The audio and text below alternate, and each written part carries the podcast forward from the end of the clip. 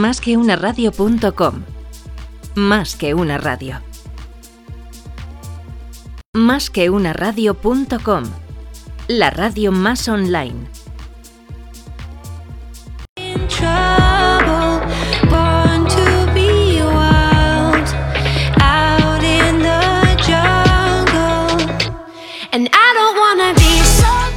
Palabra de CFO con Luis Vega en másqueunaradio.com.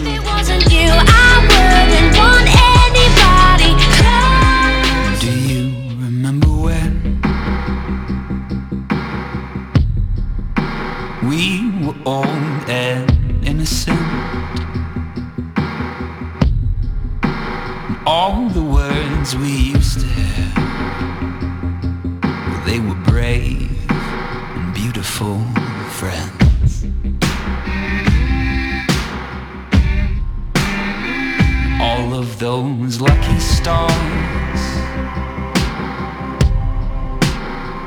Muy buenos días amigos y bienvenidos a un programa más de la hora del CFO. No, lo he dicho mal, lo he dicho mal porque me junto y me confundo con los dos programas que tenemos estrella, que es la hora del CEO y palabra de CFO. Siempre, siempre cuando hablamos de directores financieros hablamos de la palabra del CFO porque debe ser así. Es una persona que lleva las finanzas de las compañías, una persona que tiene que ser de máxima confianza y su palabra pues tiene que ser prácticamente un testamento o una fe notarial. Hoy tenemos además a una persona que me hace mucha ilusión tener aquí, ahora te diré por qué.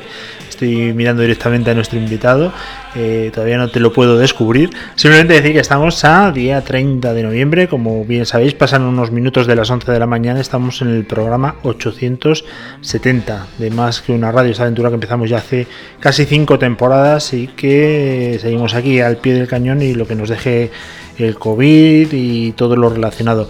Vamos al mundo eh, farmacéutico, que es un mundo que a mí me parece fascinante. Y además hay cosas que es que le tengo que preguntar a nuestro invitado porque siempre me ha estallado la cabeza con muchas cosas que se hacen en este sector, pero bueno, gracias a Dios tenemos a uno de los eh, principales actores en el mundo financiero de este sector. Tenemos a Ignacio Bernabé, ¿está bien dicho Bernabé? Pues que sepas que te falta un acento en tu LinkedIn. Que me has tenido aquí medio muerto toda la mañana. Digo, no, es que no puede ser Bernabé.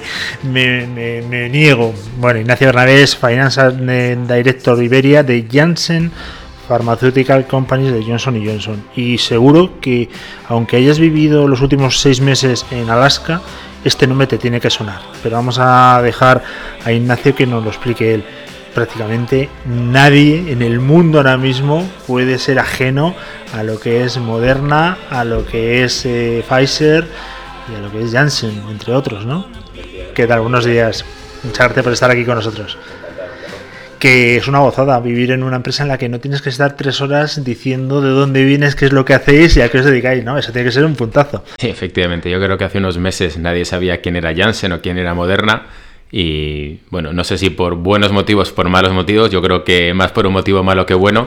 Esperemos que sea bueno a medio plazo, pero que está siendo malo en estos momentos. Eh, esta, esta pandemia, esta crisis que estamos viviendo, pues ha llevado a que todo el mundo vea en la prensa quién es Janssen, el trabajo que estamos haciendo con la vacuna, nosotros y otras muchas empresas farmacéuticas. Así creo que esa es una empresa que ahora está en nombre de, en nombre de mucha gente. Oye, tienes un currículum que me- me parece maravilloso, porque has trabajado 13 años en Procter Gamble, que obviamente ahí no entras si no eres una persona válida, lo sabemos todos. De ahí pasas a Amazon, que posiblemente yo sea pues de las personas que más gasta del mundo en Amazon, que sepas que parte de tu salario te lo pago yo durante años, y luego Janssen. Me llama mucho la atención y una de las cosas que decía en la introducción sobre esta empresa farmacéutica, pero no esta empresa, ¿eh? hablo del sector que es muy endogámico. Yo alguna que otra vez he intentado optar a puestos dentro de farmacéuticas y lo primero que te dicen, no, no, o vienes del mundo mm, del sector, olvídate. Y tú, sin embargo, has roto todas las barreras. ¿Es Sí como que es verdad que tradicionalmente, como dices, esto es una empresa bastante que se nutre unos de otros, pero yo creo que es más en la parte comercial o en la parte de negocio que en la parte financiera. Eh, si tú trabajas en Procter y vendes champús o pañales, es un producto que todos conocemos y que todos usamos. Si estás en Amazon que vendes todo, no hay ninguna necesidad. Aquí, si tú tienes que ir a un médico a presentarle un medicamento contra el cáncer de próstata, tienes que tener un conocimiento científico. Y creo que eso es lo que lleva un poco a que tengas que venir del sector y que sea difícil que alguien que venga de fuera se, se recicle y se meta en este mundo. Creo que para un trabajo financiero es diferente. Una cuenta de pérdidas y ganancias es la misma en cualquier sitio. Entonces tú no lo has sufrido, pero te aseguro que tenemos muchos, y yo me incluyo el primero, aunque sea de mala educación, pero déjame que, y permíteme que lo haga así, eh, nos han cerrado las puertas precisamente por ese tema. Decir, no, en el sector farmacéutico, aunque vengas a dirigir los números, tienes que saber. Y bueno, pues nos hemos quedado muchos fuera. Por eso, cuando he visto tu experiencia, digo, pues debes de ser el, el único. Tú ni lo sabías, ¿no? Tú entraste No, bueno, sí que es verdad que, como te digo, la persona que sustituyo lleva 30 años en el trabajo, en el mismo puesto, por lo cual sí que parece que es un... Y el- mis compañeros son gente que lleva muchos años, pero bueno, ahí llevo año y medio y la verdad es que es una experiencia, un sector muy interesante y probablemente la estoy viviendo en el año más intenso del mundo farmacéutico de los últimos 20 o 30. Sin duda. Oye, ¿notas presión? O... Porque al fin y al cabo, yo lo bueno que tengo es que cuando llego a casa y pongo la tele, nadie habla de más que una radio. ¿Acaso mis familiares, algún amigo? Eh, pero tú pones la tele y aparece tu compañía y además con unas expectativas altas. Tú eres parte de esa expectativa. ¿Lo notas o no? Hombre, más preguntas sobre la vacuna que estoy teniendo, creo que no ha tenido nadie. Pero sí que es verdad que en los últimos años, tanto Amazon como aquí trabajan empresas que están muy en boca de todo el mundo. Es lo mismo, cuando yo empecé en Amazon en 2015, Amazon estaba empezando en España. O llevaba dos años, no era. Yo no había comprado en Amazon hasta que entré en Amazon. Y después de que entré, probablemente estoy el segundo después de ti de lo que gasto. Pero claro, todo el mundo, Amazon, Amazon, tengo un problema con un pedido, que es que yo trabajo en finanzas, que yo no trabajo en eso. Y ahora es el tema de la vacuna, así que tengo un poquito más de... En las pocas reuniones sociales que podemos tener en estos momentos, suele ser un tema de conversación bastante habitual. Pero eso es lo que te decía, ¿no? Llegar a casa, encender la tele para ver las noticias o lo que sea. Yo que sé, dejar en la puerta a Janssen porque llegas de un día de trabajo y te encuentras con tu empresa en la televisión. Sí, el anuncio de uno o el anuncio de otro, la novedad, sí. Bueno, Bueno, se lleva, ¿no? que sea por una buena causa. Al Que sea final por es un- una- Si conseguimos desarrollar esto a tiempo y tiene un impacto en la sociedad, yo creo que ese es el objetivo así Está importante. claro. Oye, en, la de- en palabra de CFO lo que intentamos es eh, un poco humanizar esta profesión que muchas veces nos tienen tildados como gente rara, gente un poco inaccesible. Bueno, yo creo que eso era antiguamente. Pero echando un vistazo a tu curry, eh, colegio recuerdo, que aquí de los jesuitas ya te decía antes fuera micrófono han venido cracks, no sé qué os dan de comer en ese colegio, pero debe ser muy bueno. Y luego en ICADE, haciendo doble grado. Eh, los doble grados de antes eran doble grados, ¿no? No como lo de ahora que te ves que gente que dice, joder, si sale con cinco carreras en cuatro años. A ver, yo no sé cómo es ahora si te digo que los seis años que yo pasé en la universidad fueron años muy intensos, porque hacer dos carreras en seis años y en ICADE que te- la presión es muy alta, pues bueno, es una forma también de, de prepararte para lo que viene después. Si tú has estado seis años trabajando intensamente, pues cuando luego pasas al mundo profesional donde se acabaron las bromas y los juegos y todo es serio, estás yo creo que mejor preparado. Está claro. ¿Derecho o administración de empresas? ¿Qué te gusta más? Bueno, pues eh, viene lo que me dedico evidentemente a la administración de empresas, ¿no? Bueno, pero algo, ¿no? ¿Usarás el derecho o, o Bueno, lo, utilizo, lo utilizo, me gusta, pero al final en el mundo del derecho, si no estás muy al día, te quedas totalmente desfasado. Entonces ya no estoy en una, situación en la que esté al día de las últimas eh, novedades legislativas. Bueno, me gusta, eh, me puedo hacer mi declaración de la renta y ayudar en ese tema a, a mi familia, pero no estoy tan al día como, como estaba en su momento, claro. Oye, y pasando del gran consumo, de Procter, eh, nos vamos a Amazon, dos super empresas. Cuéntanos desde tu experiencia en Janssen qué es lo que hace que sea tan endogámico, aunque tú no lo ves así, pero ¿qué es tan diferente en el mundo financiero, hablo, ¿eh? para, para la gente que nos escucha del sector farmacéutico, el que pueda tener otro, para, para entenderlo y para la próxima vez que me llamen de alguna farmacéutica, Tenerla- un poco mejor. A ver, yo creo que el, el tipo de trabajo que se hace es muy distinto. Tú en una empresa como Procter tienes muchas empresas de gran consumo que el tipo de trabajo es el mismo, vender productos, conseguir una imagen de tu producto y que el producto se venda prácticamente solo en la estantería del Mercadona del Carrefour de turno. En Amazon es tener tu página web, que yo creo que ya todo el mundo tiene como, como referencia de buscador, incluso mucha gente busca en Amazon antes que en Google, ¿no? El producto es tener el producto y ser competitivo en precio. Cuando llegas aquí al mundo de la farmacia no puedes hacer publicidad, porque evidentemente es un, sector, un mercado muy, muy regulado. Tienes que gestionar el modelo de negocio muy diferente, los recursos se invierten de manera totalmente diferente, la estructura de, de la cuenta prioridades y ganancias es muy diferente y las áreas en las que tienes que enfocarte son distintos. La estructura de tu cuenta de pérdidas y ganancias de un gran consumo contra una farmacéutica es muy diferente. Cuéntanos así detalles para, Bueno. para captar sin, sin No. meternos en interioridades. No, lo que me, perdón, lo que me refiero es, eh, tú tienes en consumo o en Amazon todo es inmediato, todo es hoy, Sí. Tú decides lo que va a pasar mañana. En una empresa farmacéutica estás tomando decisiones a 5, 10, 15 años. Lo que tú estás haciendo hoy no influye mañana. Mientras que en Procter, si tú lanzas un producto que tiene éxito, lo puedes lanzar mañana y tu distribución la consigues en tres semanas, un mes, dos meses, tres meses. Mientras que aquí, si estás desarrollando el nuevo medicamento, el nuevo producto, es algo que va a 10, 15, 20 años vista. Entonces tu presión es muy diferente, tu manejo del cash flow es muy diferente. Esa es la pregunta que te quería hacer, porque lógicamente ahí pues eh, andamos en el mundo de, la inversión y de la incertidumbre, porque ahora estáis de moda porque parece que va a salir adelante, pero cuántos proyectos nos salen y la inversión de una farmacéutica es brutal. A mí me da muchísima rabia, Ignacio, cuando la gente se mete con las farmacéuticas, eh, porque es muy fácil criticar, es lo más fácil del mundo. Tan solo te va, tienes que tener Twitter y ya está, ¿no?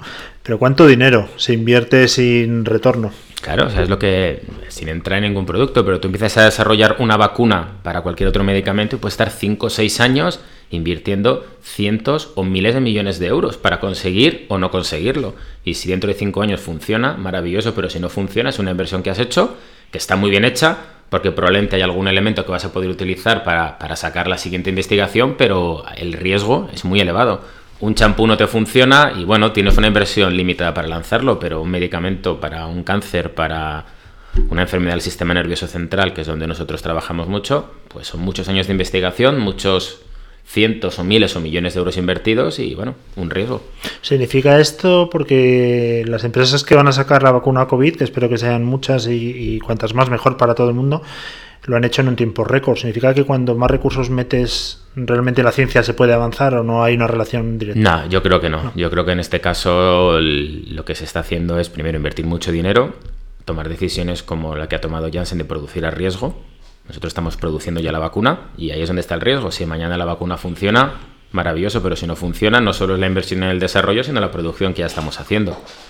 Y bueno, que ante una situación de pandemia, tanto las autoridades como las empresas actúan de manera un poco diferente a lo que actúas normalmente. Siempre garantizando la seguridad para los consumidores o para los pacientes en este caso, que para nosotros en Janssen es lo más importante, pero acelerando procesos y... ¿Te pondrás la vacuna, Ignacio? Yo sí. Tenía esa discusión ayer con, con, mi mujer, yo me la quiero poner. Cuando me toque, evidentemente habrá que entender cuáles son los grupos de riesgo primero y cuál es el orden de, de administración que creo que es bastante debatible. Ayer escuchaba una entrevista con un científico español que está en, Emiratos Árabes y él cuestionaba si lo mejor es ponérsela primero a la gente mayor o habría que ponérselo primero a la gente que tiene el riesgo de estar en contacto con toda esa gente. Porque un señor de 80 años que sale dos días a la semana a la calle, igual es mejor vacunar a todos los que pueden contagiar o a todos los que están trabajando de cara al público. Por lo cual eso es un debate que yo creo que la gente de bioética que lo está decidiendo es una decisión muy difícil y, bueno, ojalá, como decías tú, no solo sea Janssen, sean todas las que lo lancen y tengamos vacunas para todos y dentro de unos meses esto sea un...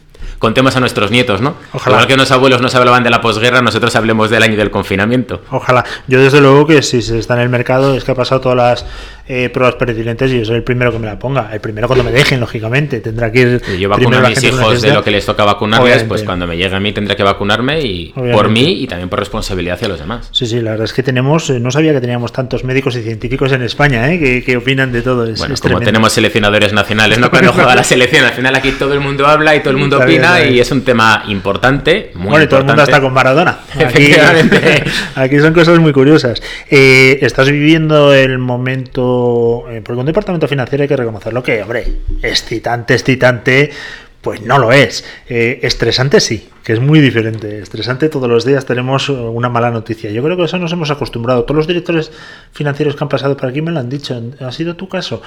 ya convivimos con... Sabemos que nuestro trabajo es solucionar marrones. Ya nos hemos acostumbrado. Y es que creo que eso forma parte del día a día. Y yo tenía un cartel que ponía, tengo un pacto con Dios, Él no liquida impuestos y no hago milagros. Y lo tenía puesto en mi despacho. Y es así, o sea, tú puedes solucionar, pero siempre hay problemas y al final todos los problemas de cualquier departamento acaban en el financiero. En el de legal y en el financiero. Son las dos figuras que aglutinan a cualquier problema que haya en la compañía. Pero bueno, también forma parte del reto y de una de las cosas que te, que te, a mí por lo menos a mí me motiva es que cada día tienes problemas distintos. Si te metes en la rutina de un proceso financiero solamente, llega un momento que es demasiado rutinario. A mí eso es la parte que me, que me anima a seguir metido y a estar ahí al pie del cañón todos los días. Esto va enlazado a la pregunta que te quiero hacer ahora, pero me imagino que este periodo que estés viviendo dentro de la compañía tiene que ser realmente excitante. O sea, me imagino que todos los días vosotros tenéis información de primera mano, habláis con vuestros colegas en todas las partes del mundo, lo tenéis que estar viviendo realmente como, Hombre, como te, hace se ha sentir- vivido te nunca. hace sentirte orgulloso cuando salen noticias como el estudio 3, que es la fase 3 que se está empezando a hacer en España ahora, que la hayamos conseguido que España sea uno de los países donde se vaya a hacer la fase 3 del estudio de la vacuna, pues es un orgullo para la organización local y bueno, por supuesto para la compañía, pero conseguir ese avance es, es ayudar a conseguir el desarrollo de la vacuna y España va a ser un país importante. Oye, además de director financiero eres persona. Y yo creo que por lo poco que te conozco eres más persona que director financiero. Claro, tú decías antes, "Ah, nosotros vamos a riesgo. Estamos ya empezando incluso a producir. Podemos tirar eh, cientos, si no miles de millones de euros a la basura. Claro, desde un punto de vista humano, dice, bueno, los que hagan falta, claro, pero como director financiero, eh, me imagino que verás las dos vertientes. En algún momento has llegado a pensar, vamos a esperar un poquito, vamos a esperar un poquito, espera, espera. Bueno, a ver, eh, esas son decisiones que no tomamos localmente, por lo cual Bueno, no... pero tu, tu opinión también me Yo creo que no, yo creo que en estos momentos es donde la industria tiene que responder. Es una industria que, que gana dinero, es un sector que invierte mucho, que también gana dinero. Es el momento en el que tienes que con- contribuir a la sociedad. ¿Y cómo mejor podemos contribuir que, aparte de desarrollar productos, que hacer todo lo que esté en nuestra mano para que la vacuna llegue, si puede ser seis meses antes que seis meses después? ¿Vosotros en España fabricáis o cuál sería la- el proceso logístico? Eso no lo sabemos, eso se está, esas decisiones eh, están en Estados Unidos y no sé dónde, o sea, no se sabe todavía. O si se sabe, por lo menos nosotros no sabemos dónde se produciría y dónde se... se Hago una pregunta a todos los directores CFOs que pasan por aquí, porque casi todos suelen ser eh, filiales o si no multinacionales. Eh, ¿Qué tal se trabaja con los americanos en tu caso? Bueno, pues yo llevo trabajando con americanos toda la vida, entonces probablemente no sé trabajar de otra manera. Es decir, yo desde que empecé a trabajar en Procter siempre he estado en esa estructura de empresa filial de grupo americano. Hay empresas más eh, que te permiten más autonomía, yo creo que Janssen es una de ellas, que la organización local tiene bastante independencia, hay otras donde te tienen mucho más atado. Entonces, bueno, eh, sabiendo cuáles son las cosas que hay que reportar y que para la gente corporativa es importante y donde puedes tener un poquito más de margen de actuación, es cuestión de tenerles contentos y darles lo que necesitan y no y no hacer no, no enfadarles y no provocarles para que estén todo el día encima tuyo. También si los resultados de negocio acompañan, pues la situación es un poco más, más fácil. Está claro. Eh, Ignacio, ¿qué es lo que más eh, te gusta de tu labor de director financiero? ¿Has llegado, porque me imagino que cuando a Ignacio le preguntan de pequeño qué quiere ser de mayor, nunca dijiste que director financiero. Me imagino No, que es que astronauta, policía, cualquier... La verdad es que nunca pensé en... Yo acabé las finanzas de una manera muy inesperada y la verdad es que nunca pensé que fuera a llevar casi 20 años trabajando en este mundo, así que no... Yo quiero quitar eh, el estereotipo este que tenemos de, gente rancia, de gente ahí que estamos todo el día cabreados, aunque algunas veces nos lo ganamos a pulso. ¿eh? Eh, pero sí me gustaría que le explicases a, a la gente que no ha sido, y a lo mejor tampoco quiere serlo, oye, pero que le expliques un poco cómo es el día a día de un departamento financiero en una multinacional, o sea, también para que nos entiendan un poco y para que se relajen, se relajen con nosotros, perdón. No, yo lo que, que- al punto anterior es, nosotros somos el, un poco la gente que aplica el sentido común a todo lo que pasa en la empresa. No solo porque ten- manejemos los presupuestos o digamos si me gasto esto no me gasto lo otro, pero al final eres el que aglutina a todo el mundo. El de comercial quiere hacer una cosa, el de marketing quiere hacer otra, el de producción necesita hacer esto. Al final tú eres como el, no quiero decir la piedra angular porque evidentemente no lo eres, ¿no? Pero como en el que todo acaba llegando y tienes que asegurarte que todo tiene forma. Y el Sí. que, perdona que te interrumpa, pero en las reuniones al final el que todo el mundo se gira y te mira ¿no? diciendo, bueno, ¿lo hacemos o no? Tenemos el dinero, ¿no? Para hacerlo, no tenemos el dinero para hacerlo. Pero es verdad, tienes ese, ese rol como de, de engranaje, ¿no? De, Sí. Porque si el de marketing quiere hacer esto y el de comercial quiere hacer esto y el de logística quiere hacer lo otro, tienes que conseguir que todo aglutine y que todos los planes que por separado pueden tener mucho sentido, cuando funcionas como una organización, que el sentido realmente lo tenga. Porque cada grupo por separado puede funcionar, pero luego hay que conseguir que esto vaya como, como una rueda girando, girando, girando y no se pare. Oye, aquí durante la pandemia ha habido sectores que han tenido que parar completamente. Vosotros me imagino que habéis echado más horas que un reloj. Eh, Es que pero- nosotros no podíamos parar. Claro, entonces, Nuestra ¿cómo lo habéis organizado? ¿Cuándo- ¿Cómo ha sido el COVID para Janssen? Bueno, pues eh, nosotros hemos seguido produciendo, eh, supliendo a los hospitales y asegurándonos que nuestros pacientes tenían acceso a los productos. Esa era la principal prioridad. Eh, internamente, pues evidentemente como todos, trabajando desde casa y, como decías tú, probablemente echando más horas en casa de las que echas en la oficina para asegurarnos que todo lo que no estaba previsto, porque al final ha sido todo nuevo, le dábamos forma y conseguíamos que funcionaba, desde cosas tan sencillas como los presupuestos de los equipos, seguir haciéndoles seguimientos de manera remota. Yo, aunque no soy rancio como has dicho al principio, soy un poco de la vieja escuela y me gusta ver las cosas en un papel. me gusta sentarme con un papel y en un papel yo creo que se entienden las cosas mejor. Pues ahora de repente había que hacer una revisión de un presupuesto, una pantallita, en un Zoom, o en un Skype o en un Teams. Esa adaptación ha sido importante, pero luego ha habido que dar la vuelta al plan de negocio porque nuestro trabajo que es visitar médicos durante muchos meses no ha existido. Entonces, ¿cómo conseguimos seguir eh, ayudando a los médicos, presentando nuestros productos para conseguir llegar a nuestros pacientes y que los pacientes sigan recibiendo y me imagino que le das una nota 10, ¿no? Porque habéis estado ahí al pie del cañón y, lo habéis conseguido. Bueno, el 10 pregunta sobre los médicos y a los hospitales, pero lo que sí que creo es que no hemos tenido ningún problema de suministro. No ha habido ningún paciente que se haya quedado sin el producto. Por lo cual, habiendo conseguido que todos nuestros medicamentos llegaran a los pacientes, ese era el principal objetivo. ¿Estás orgulloso con lo, el funcionamiento del departamento? Es decir, ahora quien no es disruptivo no es nadie. O sea, si no utilizas la palabra disruptivo, no molas. Es como lo de Maradona. Todo el mundo conoce a Maradona, cena con él. Disruptivo, no, nosotros somos los que más. Pero bueno, ahora sí que hemos pasado, obviamente, un examen eh, obligatorio todos. Eh, qué es lo que debería funcionar mejor para que en un futuro muy cercano seamos 100% autónomos y poder trabajar pues, de forma remota como lo haríamos en la oficina. A ver, yo tengo la suerte de tener un equipo estupendo y creo que es un equipo que, hace el trabajo de una, manera, de una manera excelente y eso ayuda. Si tienes un equipo bueno, maneja estas situaciones mucho mejor que si tienes un equipo, no voy a decir malo, pero no tan bueno como el que yo tengo la suerte de, gestionar ahora.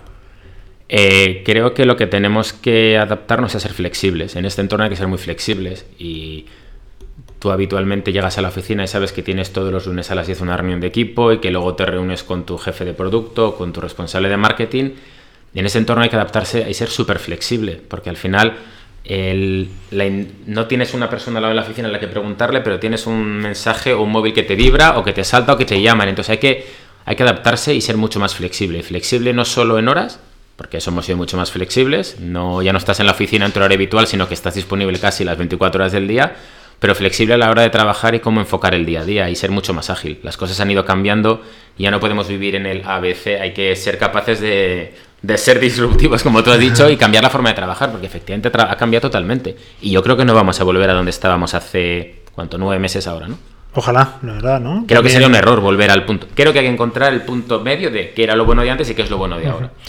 Hablabas que tienes un equipo fantástico, todos los que vienen aquí me lo han dicho, ¿eh? Todos. bueno, pero es verdad, en este caso además es verdad. Es verdad, pero yo quiero saber, ¿es bueno porque cuando entraste en julio del 2019 eh, dijiste todos los que hay fuera que voy a traer a mi equipo o dijiste, venga, el equipo que hay lo voy a formar a mi imagen y semejanza o al revés, dijiste, son los que hay y yo me voy a acomodar a cómo son ellos. Volvamos al punto endogámico de la industria farmacéutica, ¿no? Cuando yo entré en el equipo la experiencia media era de más de 10 años en el, no en el mismo puesto, pero sí en el equipo financiero.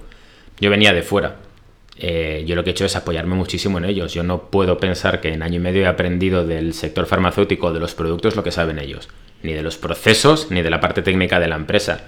Me he apoyado en ellos y les he intentado aportar mi experiencia y cambiar cosas. Cuando tú ibas 15 años trabajando igual, estás un poco encasillado. Pues intentar hacer cuatro cositas que te ayuden a, con mi experiencia de Procter o de Amazon, y estamos hablando de Amazon y el mundo farmacéutico, que son probablemente las dos cosas más distintas que existen. la inmediatez y la digitalidad y el, y el, mundo, y el mundo farmacéutico. Ajustar, yo no creo que haya que. De hecho, el equipo es el mismo, ¿eh? no, no ha cambiado nadie desde que entré. Ha entrado una persona nueva que hemos contratado internamente, que se ha cambiado de posición, pero el equipo es exactamente el mismo. Y la clave es adaptarles a ellos un poquito, adaptarte tú. O sea, yo creo que el, cuando tú ganas es cuando consigues combinar los dos mundos. No puedes conseguir un ejército de gente a tu imagen y semejanza, ni gente totalmente distinta. Hay que ir adaptándose y aprendiendo unos de otros. Por lo que dices, y además después de haber trabajado en Proctel y después de haber trabajado en Amazon, has trabajado en más sitios, obviamente, porque, porque tienes mucha experiencia, pero por poner estos de referencia, además has estado 13 años en Procter, ¿eh? que no has estado, o incluso más. No, 13, 13 estuve en Procter, sí. Y bueno, el sector farmacéutico a lo mejor es que engancha un montón y por eso es tan endogámico y por eso la gente se tira años y años. ¿Tú has notado decir, ostras, es que esto es diferente? a, mí lo que... Yo he trabajado en tres empresas solamente porque solo he trabajado en Procter y en Amazon en mi vida. Se ha hecho una carrera bastante larga en las dos. En Procter el objetivo era satisfacer al consumidor, en Amazon era satisfacer al cliente, aquí está satisfaciendo al paciente. Y las tres empresas tienen en común eso, un objetivo muy claro yo veo muy... Cuando estabas en Procter te crees que el champú o el Dodot, por poner el ejemplo, el pañal, poner el ejemplo, es lo mejor del mundo y en Amazon entregarte el producto en dos horas es fantástico y eso es, realmente es algo que cambia la vida de la gente. Pero cuando tú curas un cáncer o curas una esquizofrenia o curas un, un, mieloma múltiple, es cuando realmente estás mejorando la vida de la gente. Y eso es, a mí personalmente, cuando me hablo con mis amigos, mis padres, me siento orgulloso de que estás en una empresa que hace eso. Y gracias a Dios no tiene nadie cerca que ha tenido esas enfermedades, pero si encima tienes Saber que eso realmente impacta la vida de la gente.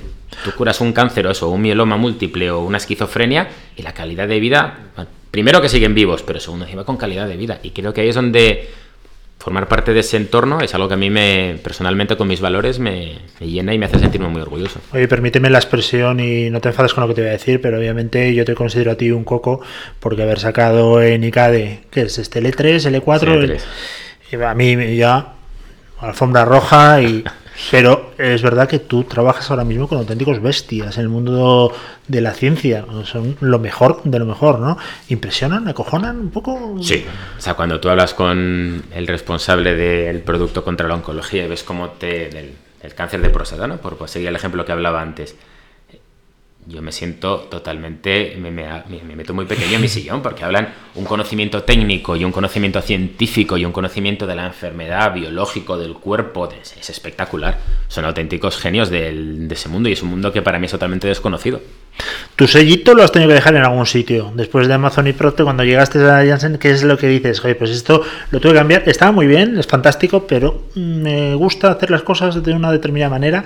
Mis colegas americanos me dejaron y, oye, cuando me muera dentro de 1500 años, diré, el legado aquí al principio de Ignacio fue... Bueno, el legado poco.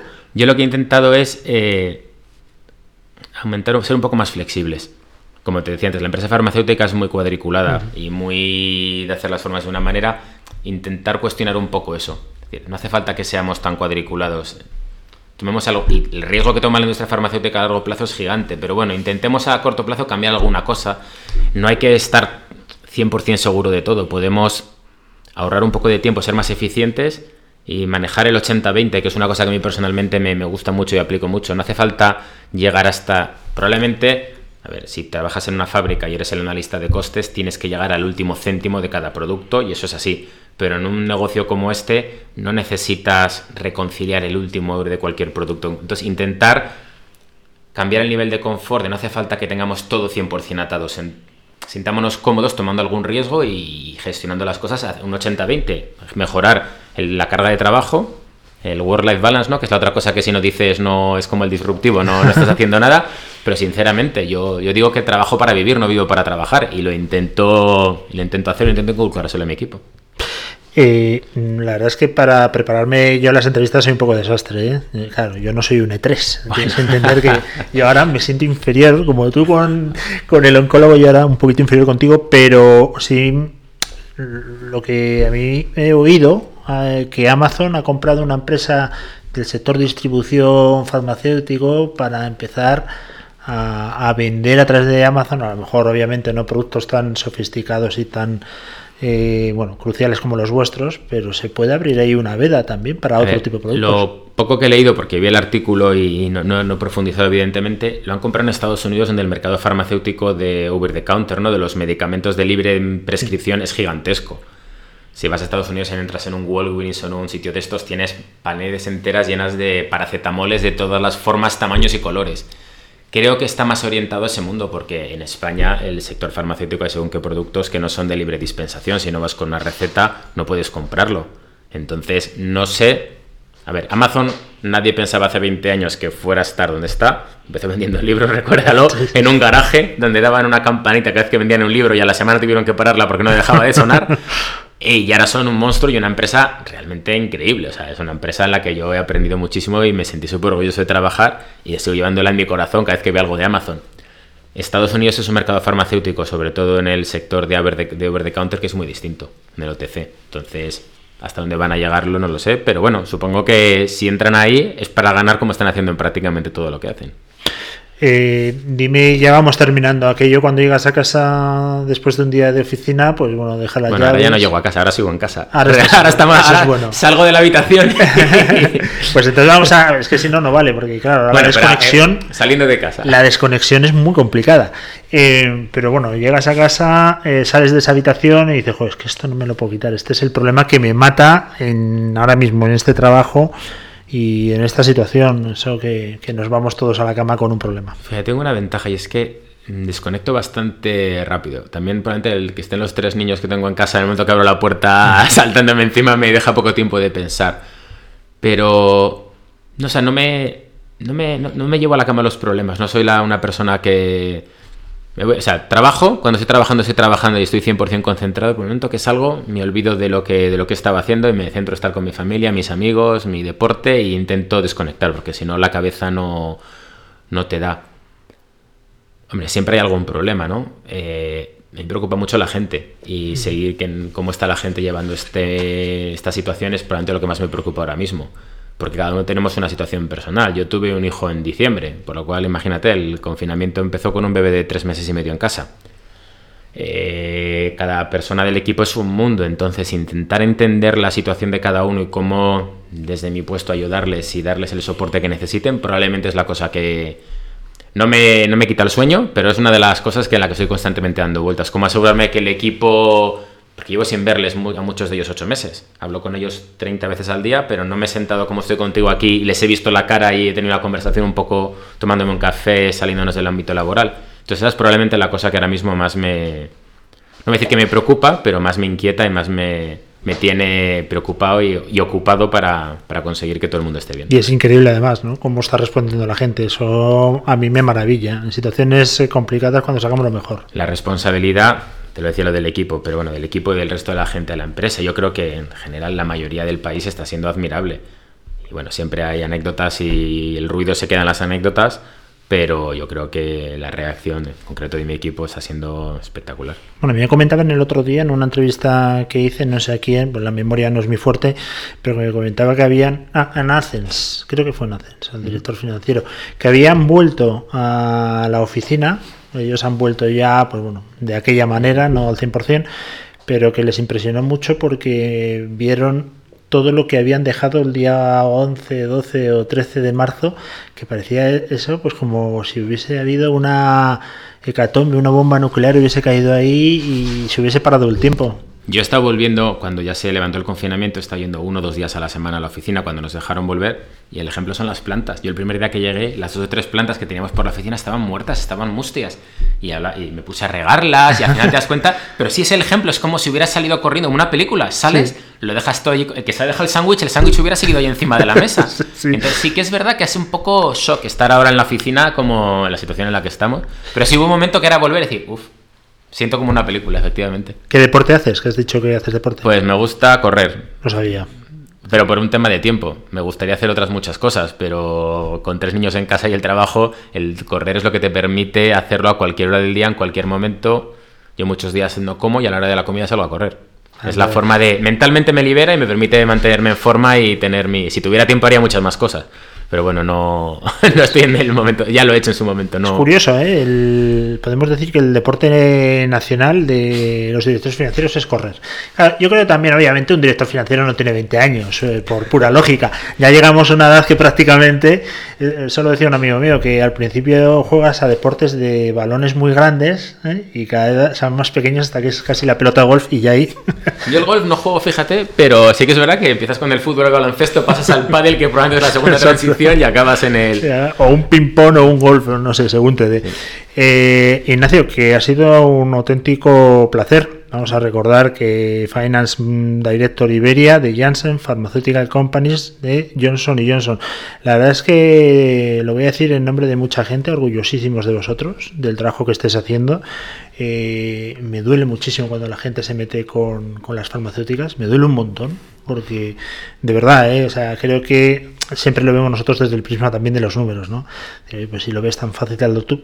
Hazlo tú, ponte a hacer tus 15 proyectos y si no te sale ninguno, pues chico, has perdido 20 mil millones de dólares, no pasa nada, ya lo recuperarás. eh, hay que darle la importancia y qué sería de nosotros eh, sin vosotros. La verdad que no me lo quiero ni imaginar. Que muchísimas gracias. Ah, gracias a ti. Espero que... dentro de unos meses la vacuna sea una realidad y podamos hablar y contar qué bien ha salido, cómo ha cambiado la situación del país y podemos comentar cómo ha cambiado la vida desde el confinamiento a la nueva normalidad, porque será un cambio radical que tengamos Seguro que hacer. que sí. Yo, desde luego, eh, la de Janssen me la voy a poner el brazo izquierdo, la de Modena en el derecho, la de Pfizer me voy a poner la pierna, y así hasta Sputnik, esa ya sí que no. Esa ya sí que no, no, me fío, no quiero tener dos cabezas dentro. Bueno, es broma, quien se quiera poner la que quiera, pues oye, yo me imagino que si está autorizado por la Agencia del Medicamento y por la FDA americana, etcétera, es que eso tiene que funcionar. Que un placer como siempre y te espero aquí ¿eh? dentro de, poco para felicitarte ya sí oficialmente. Ojalá. Eh, Muchas gracias. Hay, respuesta de Twitter. Ya hay mucho mercado negro, ya mucha gente te empieza a pedir, oye, cuando tengas la vacuna, pásamela. No, todavía no, pero estoy seguro que llegará. Llegará. Eh. Antes pedíamos entradas de fútbol, lo típico. Ahora ya los campos están vacíos, ¿no? Ya no hay. Ahora hay que pedirle al director financiero, yo pásame una vacuna. pues nada más, amigos. hoy día 30 de noviembre terminamos un programa más de Palabra del CFO. Nos tenéis a través de todas las redes sociales, de la página web y eh, en cuanto termine el programa vais a tener disponible el podcast para escucharlo. En tu caso, Ignacio, te recomiendo que cuando salgas a correr, pues te lo, pongas y te vas escuchando y dirás, joder, pues oye, qué cosas más interesantes dije. Yo reconozco, a mí me encanta correr también, ¿eh? y salgo muchas veces con mis podcasts y cuando mm, veo el reloj y he tenido un programa malo, donde yo he sido una auténtica castaña, mis tiempos bajan. y cuando noto que he estado mejor, mis tiempos son buenos, así que me dirás qué tal tu ritmo medio. Te diré cuando me escuche a ver cómo, cómo sale el día. Cuando pares tu reloj digas, coño, 3.40 el kilómetro me he salido. Eh, pues eh, nada más eh, que nos escuchéis, que en cualquier momento lo que os decía, estamos aquí disponibles en cualquier plataforma y quien no nos escucha obviamente es porque no le gustamos, que no pasa tampoco absolutamente nada. Nos vemos mañana. No os puedo decir qué programa tenemos porque la memoria, como he dicho durante el programa, no es mi fuerte. No tengo además abierto el fichero, con lo cual no lo puedo decir, pero seguro que será un programa. Intentaremos dejar a Ignacio Bernabé eh, un poquito atrás para superarnos día a día, que es el motivo de nuestro trabajo y la motivación, pero será muy complicado. Un fuerte abrazo, le hablo Luis Vega y nos vemos mañana.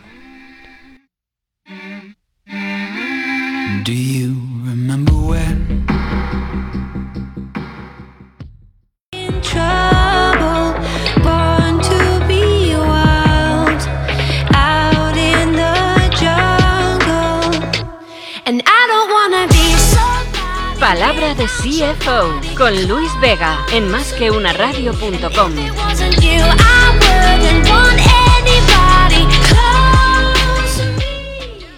Másqueunaradio.com, la radio más online